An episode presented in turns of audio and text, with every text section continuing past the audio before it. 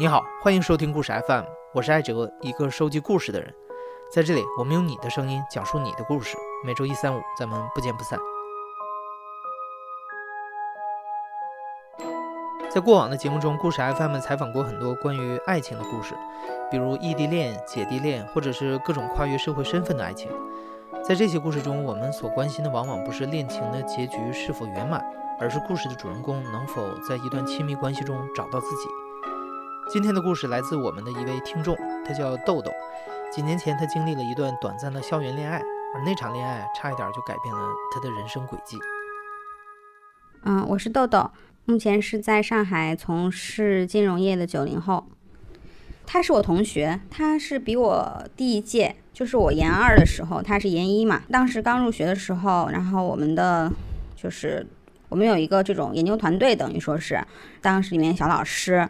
然后就说，哎，今天我们招了一个学生，因为他本科就是这所学校的。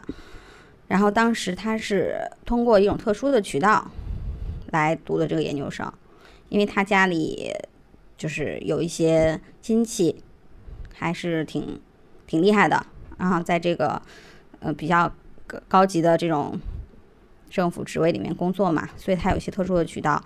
然后，所以他是人尽皆知的这个人。豆豆所说的这位人尽皆知的男生身份有点特殊，他的父亲在一个大城市的政府部门里担任非常高级的职位，按照社会上通俗的说法，他是一个标准的官二代。嗯，所以说你见到他之后，你就觉得这个人的感觉跟他的这种江湖传闻中的社会家庭社会地位并没有很相符。就是因为，可能这也是我们对这种群体的一个误解吧。其实他们也并没有什么钱，所以也不可能穿什么名牌啊这样的。嗯，还是蛮清廉的，可能就是权力大一些。长相嘛也普通人，就是你第一印象就觉得他是淹没在人海中并不会被发现的一个人。然后回来之后，可能过了一个周，然后他就给我发微信，说他在楼下想跟我一起去酒吧喝酒。我说，我当时就很奇怪，我说你为啥跟我去酒吧喝酒啊？我说今天办公室就我一个人啊，然后那个等人多了再一起去吧。他说我就想约你一个人，然后他单独约我出去，嗯，我也会跟他出去溜达溜达这样子，就以朋友的身份就这样熟悉起来了。你一开始不跟他深入接触的时候，你完全不会注意到这么一个人，可能就干干净净的一个小男孩吧，就这种感觉。嗯，后来，但是如果你跟他做朋友的话，你开始跟他做朋友的时候，你会发现哦，这个人还是对呃看过你能明显感他讲话的表达能力是很好的，然后从小就念过很多像哲学方面，什么尼采呀、海德格尔啊、黑格尔啊。就是在你还在看《流星花园》的时候，人家都已经在思考世界存在性了，就大概是这种类型的人。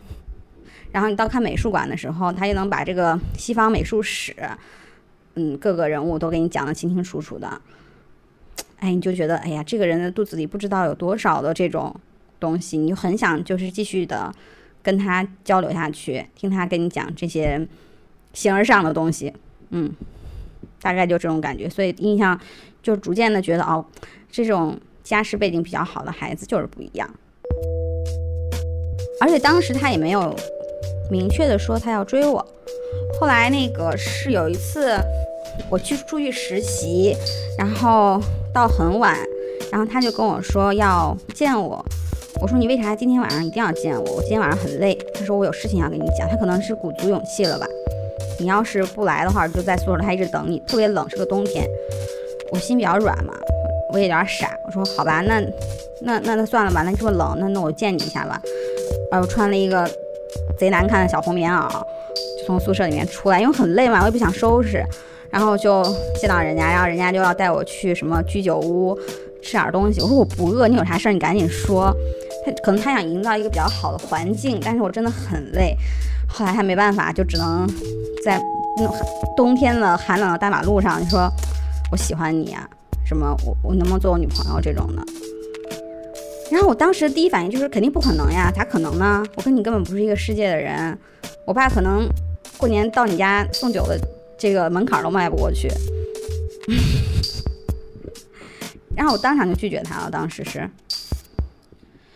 后来呢，他那个冬天他就每天都要到我宿舍楼下等我，很冷的，然后就一大早七点多他就在那儿等你，然后每天给你打电话，然后问你为啥不跟我在一起，然后我当时就觉得他好执着啊，以前从来没有哪个男生追，而且你说现在这个时代，嗯，男生请你看个电影，你不愿意跟他好，他是就白白找下一个人了。我觉得当时我的心态就是，哎呀，你说人家小伙子见多识广的，还能对你这么一心一意的，真挺不容易，还挺真诚的。然后就后来就跟他，大概是第二年春天吧，然后就跟他在一起了。在一起之后，豆豆才慢慢发现了男朋友的另一面，比方说有一次男朋友期末考试挂了科，他父亲给学校打了一个电话，问题就解决了。再比方说，他想去一家顶级基金公司实习，他父亲一个电话也能搞定。在恋爱的过程中，豆豆清晰地感觉到他的价值观在经历一次又一次的冲击，她所相信的个人奋斗在男朋友面前似乎完全不值一提。就譬如说，嗯，我之前有说过，就是我在外面上课嘛，然后，嗯，我当然因为我这个水平，肯定上的学生也不会是学历特别高的，都是那种他晚上。来上那种类似于夜校这样的，啊，然后他他为了表达对我的这个喜爱，就会去听我上课哈，然后很认真啊，然后后来那个下课之后，学生会跟我讨论一些问题，这些学生可能都年纪估计都有三四十岁吧，可能四十没有，但是看起来挺老的，啊，确实一看就不是那种。多金的人，然后就问你，哎，证监会出的这个政策怎么怎么样啊？啊，这种问题，然后他在旁边也很不屑说，证监会关心这种问题，他们这种社会底层有必要关心这种问题吗？然后我当时就说，我我以前没有认真思考过社会底层这三个字，我就问他，你为啥说他是社会底层？他说他们，我说他们都有正式的工作，怎么就底层？因为咱们觉得社会底层可能就是。需要被那个福利机构救助的，他说，这种不在大国企、大央企工作的普通打工的人，可能包括你我吧，都是他眼中的社会底层。嗯，就是直面社会底层这个，这这四个字就在他面前直面这四个字，因为之前在都在电视上看到了。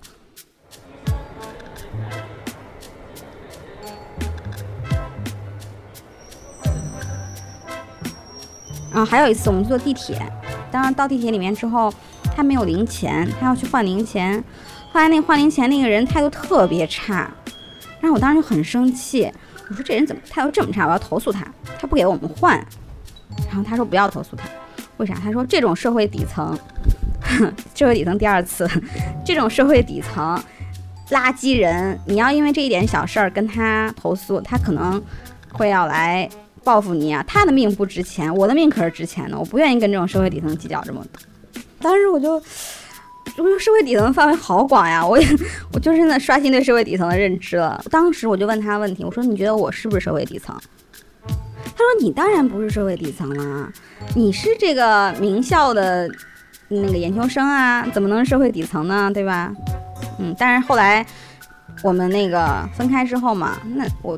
就回想一下，他肯定，当然心里想，我我也不过是个社会底层，所以那会儿我就开始开始跟他吵架吧，就是觉得你这样不对，就想要去改变他的观点，然后我们中间的冲突蛮多的，一开始他肯定也就还说还是想要压抑一下自己，但是后来就不想再压抑自己了，他只会跟你说你不要去那边实习了，这种垃圾公司有什么可实习？我当时去的那家公司还是很不容易进去的，还是经过五轮面试才才进去的，而且还是世界五百强吧，应该。然后我就他说你你你只要第意思就是你只要把我陪好了，你还能找不着工作呀？这种垃圾工作你干什么干呀？你怎么这么不会算账呢？大概就是这些，这我就我当时觉得这种话让我也很受不了。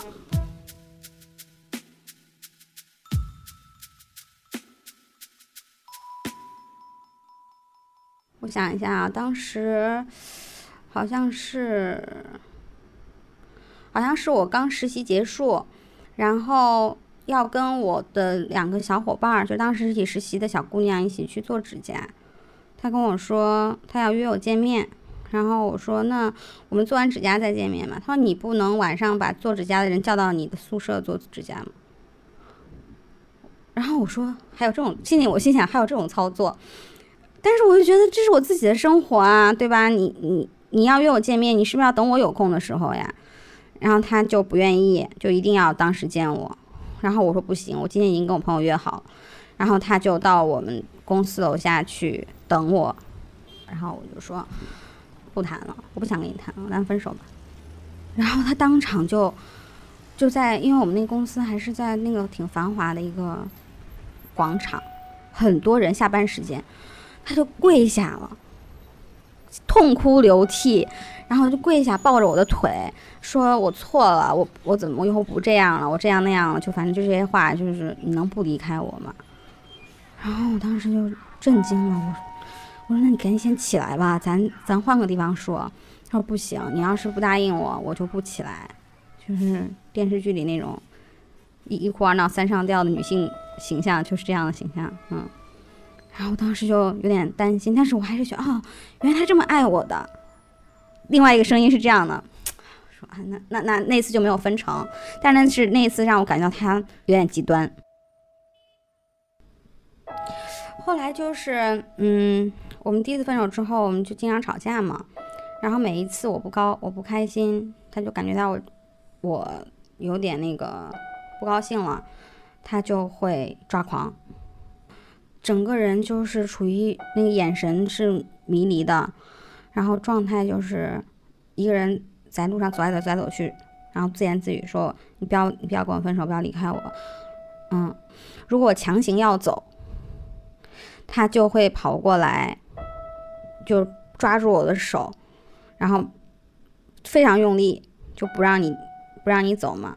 如果你还是要要挣扎的话，可能会采取一些暴力的。措施，就把你留下这样。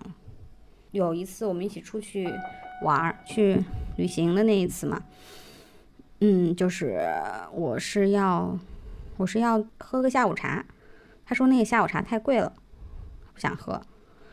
嗯，我说我想非常想喝，就是这么一个简单的事儿。然后他就生气了，生气之后呢，他就一个人跑了，跑了之后他就在那那是一个度假酒店。嗯，临海的度假酒店，然后他他说他他说我很热，我不想喝下午茶，现在太热了，然后就一直重复这句话，然后他就突然间跑到那个度假酒店外面的喷泉里面，趴在喷泉里面喝水，后来把酒店的那个服务员外面的服务员吓了一跳，说他怎么了？我说他他说他这是不是什么癫痫什么病哈？然后他那个服务员就帮着我帮把把他一起就是抬到室内。扶到室内，然后坐在那边，然后他就一直是那种点着头，然后嘴里念念有词的状态。后来服务员走了之后，他问我好玩吗？然后我当时就说你是装的吗？然后他说嗯，有一部分是装的吧。然后我当时就就 整个人就懵逼了。我说这个嗯，这是第一次哈。后来又发生过好几次类似于这样的事情，就突然间是整个人，他整个人变成这种痴痴呆呆的状态。但是我觉得应该不是每次都是装的。后来我就问他，我说，就是他会控制不住自己的情绪，就只要你违背他的想法，很任何就这个违背他的想法，小到就是我不想喝下午茶，大到我要跟你分手，这都算是违背他的想法，都有可能触发他这种情绪。那我就我有有一次他发作之后平静下来了，我就问他，我因为我觉得他挺可怜的，他父母也不在身边嘛，然后我就说你你你是一直这样吗？然后他说是，我说你爸妈知道吗？他说知道一些吧，他从两三岁开始，他爸妈就一直不在身边，而且他的父亲因为。就是比较事业比较成功嘛，觉得这个儿子太普通了，经常就会，diss 他，说他什么都不行。因为，嗯，你像我我爸虽然就是一朵奇葩，但是他会经常觉得我很很为我骄傲，虽然我也挺普通的，但是，嗯，像他虽然咱们看起来好像也念过很多书啊，然后思想也蛮有深度的，学历什么的还可以，但他爸爸就觉得，嗯，像他。在他这么大的时候，就在思考一些国家大事了。你在这么大的时候，才思考点什么事儿啊？嗯，所以他还是从内心深处是很自卑的一个人。然后当时我就甚至百度了他父母的邮箱，没百度到，因为电话也打不了嘛。我就想告诉他，因为当时我是铁了心要跟他分手的，但是我又觉得这么一个小孩儿，你跟他分手了，他一个人，他还整天这样。太可怜了，我当时挺天真的哈。其实最可怜的是我，人家才不可怜。嗯，我我是挺想通知他父母他的这个状况的，但是也没有成功，我也最后也没有通知到。然后我现在回想一下，他开始追我的那个状态，应该也不是因为他有多喜欢我，只是因为我不想跟他好，他就一定要让，就极端嘛，就每天都要在他等你，就跟他现在的这个状况其实是同同样的一个心理。最后我们分手，之，就是因为他对我动手，就是我要跟他分手，他把我一把就按在墙上，然后当时是，嗯，他倒也没有真的打到我，但是因为身边有人嘛，把他拉开了，我就觉得这个太可怕了，就一定要跟你分手，然后我也找不到合适，就一直分不了嘛，然后最后使出了我的杀手锏。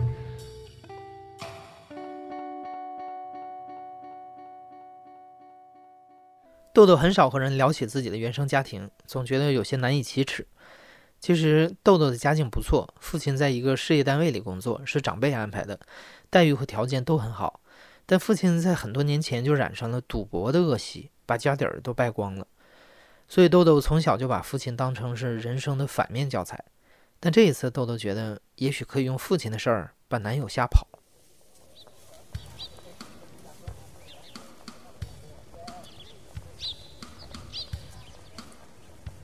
然后就一个非常平静的风和日丽的下午，我们刚吃过啊午饭，然后出去买了杯奶茶，然后在他送我回宿舍的路上，我就跟他讲，我说，其实我想跟你说一件，他他就说那个什么安排父母见面呀什么之类的哈，然后我说我想跟你说一件事儿，那个我我爸就是吃喝嫖赌，其实没有那么夸张，可能只有其中几项。但是我就说的，嗯，稍微夸张了一点，但但也差不多了。然后他当时就震惊，你爸不是在那什么什么单位上班吗？他那单位不是大家都就是素质还挺高的吗？我说对啊，我说那也会有一些个别的奇葩吗？我爸不幸就是其中之一。但是我当时语气是很平静的，然后我说我都没有跟别人讲过，然后我就大概把我的成长经历跟他说了一下，然后他当时。嗯，很久都没有说话，然后又展现出难得的他之前刚刚追我那会儿的理性的一面，就安慰我说：“哎呀，你也挺不容易的，在这种环境中长大，什么都要靠自己，嗯，确实挺不容易的。”可能过了有两周吧，他就是态度没有以前那么热情了。我想，这正是我想要的。后来。我的实习单位派我出去做尽调，在另外一个城市，然后那活也挺奇葩的，去那个上市公司里去数猪，就是数人家猪的头数够不够，就干这种，就他在他看来也很底层的工作。然后在我去那儿过程中，他也回家了，他家人给他安排另外一个实习的工作。等我回到就是我们所在的那个城市之后，上学的那个城市，他就给我打电话说：“哎。”我觉得咱俩不合适，咱俩分手吧。我说我没有要跟你分手啊，可能我当时的心情也是突然之间，可能是我在数那个猪的过程中，觉得自己确实是挺底层的，然后又想明白了一些事情，就是觉得这个男孩对我也还行，虽然有点躁狂，但是啊那会儿的，我觉得我的整个的价值观已经被他改变了。我觉得我现在要承认，我当时是想利用他。家里的这个权利去帮我找工作的，因为我不想再去属猪了。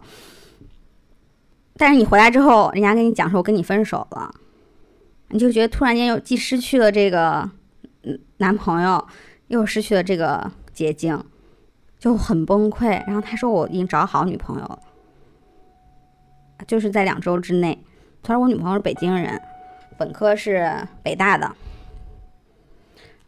嗯，然后跟他在相似的单位实习，觉得他们挺合适的。他说我，嗯，应该也找一个跟我匹配的人在一起，啊，觉得我们俩想想挺不合适的，他不能再耽误我的时间了。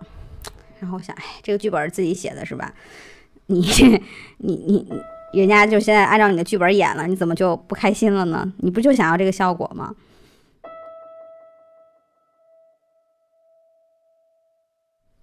然后在这个时候，我们的一个朋友知道了我俩分手了嘛，他就跟我，他就问我说，那个朋友还是比我大一些，然后挺成熟的。他说：“你为什么要在这个时间段跟他分手？”我说：“什么时间段？”他说：“在临近毕业找工作的时候跟他分手。”我说：“分手还要挑时间吗？”我我当时还是，虽然我内心有这么一个想法。但是我并没有正视自己心中的魔鬼，然后他就说，他就跟我讲说，一个小姑娘谈恋爱，嗯，要不你就觉得图这个男的优秀，对你好，要么就图他家里能给你带来一些什么。你跟这样的人在一起，那你就是应该尽可能早一点认识他的父母，让他的父母认可你，跟他结婚，然后改变你的社会阶层，这就是你跟他谈恋爱唯一的。目的，如果你不这么做的话，是没毫无意义的。然后他跟我进行这么一番灵魂的对话，然后我想想，觉得好像是挺有道理的。然后我当时就有三个两三个月的时间吧，沉浸在自己丧失了一条改变自己人生阶层捷径的这个 悲痛中。我记得那会儿冬天去找工作，穿着大衣。然后你去那一个户外的一个广场上去投简历，你又不想穿着大衣显得不好看，所以你还把大衣脱了，人穿着里面那些就是找工作那种西西装嘛，又特别冷，冻得瑟瑟发抖。最后回来了也没什么好公司。嗯，就在这个过程中，嗯，我就躺在床上想，那如果我现在还跟他在一起，那是不是我就不用再经历这些事情了，就能有一份挺好的工作？而且我家里是无依无靠的嘛。我想，如果我找不到，我有一种始终有一种焦虑和恐慌感，觉得如果没有工合适的工作，那我该怎么办呢？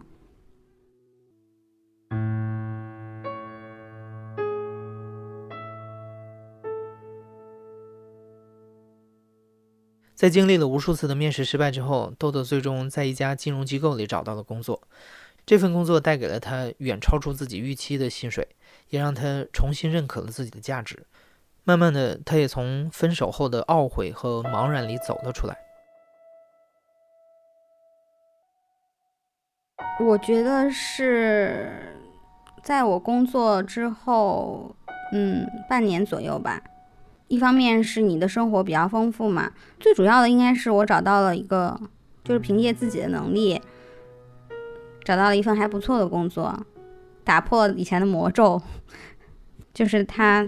说的这个，大家都是社会底层，你们也过不好这样的一个诅咒嘛？就觉得什么是过得好，什么是过不好呢？后来我又坐在那儿反思一下他的生活。如果你什么都是打一个电话就解决的话，你确实也感受不到什么快乐。就是我就说他哈，不是说别人，因为别人可以感受到，就是你不知道王思聪过得有多快乐，但是我知道他过得不快乐，因为他很想要证明自己，但他又一直。始终无法证明，就包括他后来去的那份工作，他就会担心说：“哎，别人会不会去查呀？觉得是因为他家父亲的关系而让他进来的。”我当时就说：“你的本科跟硕士都是这么好的学校的，你自己又不差，你又不缺胳膊少腿儿，我觉得进到这种单位很正常，真的很正常。你为什么就不承认？所以我就觉得，可能困扰他一生的一个问题就是。”我到底是不是个有用的人？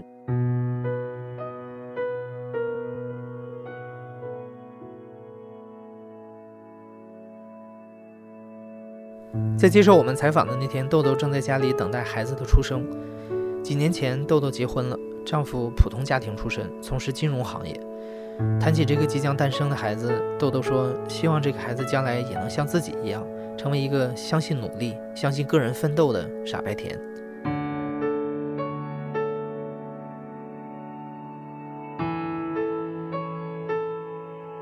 您现在正在收听的是《亲历者自述》的声音节目《故事 FM》，我是主播艾哲。本期节目由梁科制作，声音设计杨帆。如果你是故事 FM 的忠实粉丝，每次听完故事随手转发一下，就是对我们最大的支持。感谢你的收听，咱们下期再见。